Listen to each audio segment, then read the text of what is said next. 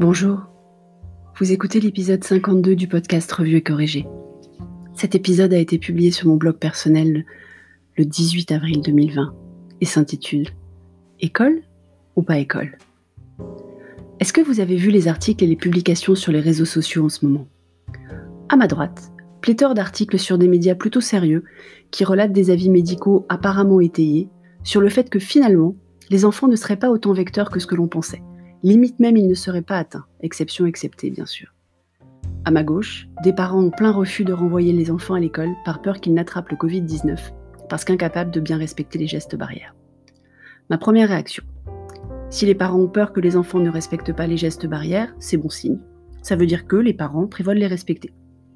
C'est plutôt rassurant parce qu'on lit aussi beaucoup d'articles sur les rebelles du confinement qui se donnent rendez-vous pour des apéros entre voisins ou des dates Tinder dans les supermarchés. Ma deuxième réaction. À quelle date alors ces parents-là prévoient-ils de renvoyer leurs enfants à l'école? Parce que le vaccin, c'est pas pour tout de suite. Même si on ne sait toujours pas grand-chose, on sait cela. Ma troisième réaction.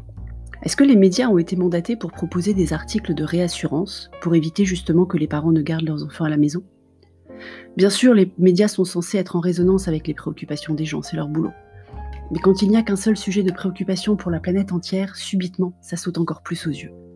J'ai l'impression que les journalistes lisent dans mes pensées, ça fait peur. Mais ça répond à mes interrogations. Ou le plus souvent, à minima, ça les partage. Ce qui est déjà rassurant en soi. Parce qu'on a assez de raisons de penser qu'on perd la boule en ce moment, sans se demander si on ne se fait pas des nœuds au cerveau pour pas grand-chose. C'est le fait de ne pas savoir. On n'a décidément pas l'habitude.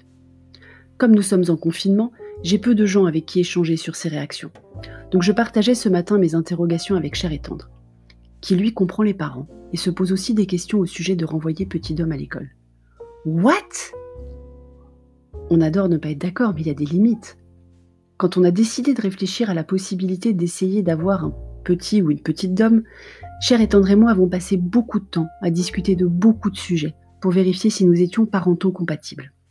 Vraiment beaucoup de temps et vraiment beaucoup de sujets. Je vous rappelle qu'on est très très différents, donc c'était important d'anticiper différents cas de figure. Mais j'avoue qu'on n'avait pas abordé l'hypothèse d'une pandémie pas trop grave, mais un peu quand même, dont on ne connaîtrait pas vraiment les mécanismes, qui nous obligera à rester confinés chez nous pendant des semaines, et sur laquelle les scientifiques du monde entier travailleraient en même temps. C'est pas faute de lire des dystopies pourtant, enfin pour moi, puisque Étendre n'est pas fan du tout, mais généralement les dystopies ne présagent pas d'un choix. On fait partie des miraculés ou des autres. Là, c'est un peu plus complexe. Donc me voilà à faire lire à chair et les fameux articles qui disent que les enfants sont peu porteurs, peu contagieux et peu à risque, surtout en dessous de 10 ans, le cas de petit homme. À lui rappeler que si les enfants étaient si contagieux que cela, alors le corps enseignant serait fortement touché. À espérer que Flynn Dimanche parlera du sujet demain pour débroussailler cet épineux sujet, voire nous départager. Pourquoi je tiens à renvoyer petit homme à l'école? D'abord parce que je pense que les enfants ne craignent pas grand-chose.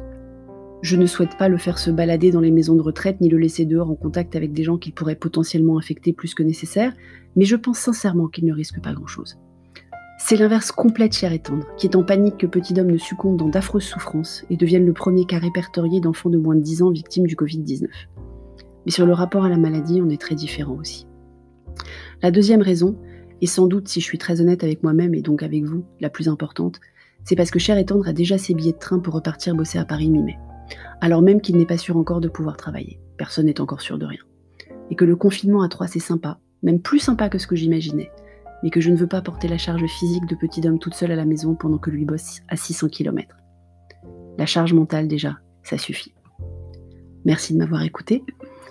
Si vous écoutez ce podcast sur Apple, n'hésitez pas à laisser des étoiles et des commentaires. Et sur toutes les bonnes plateformes de balado-diffusion, abonnez-vous et partagez. À bientôt.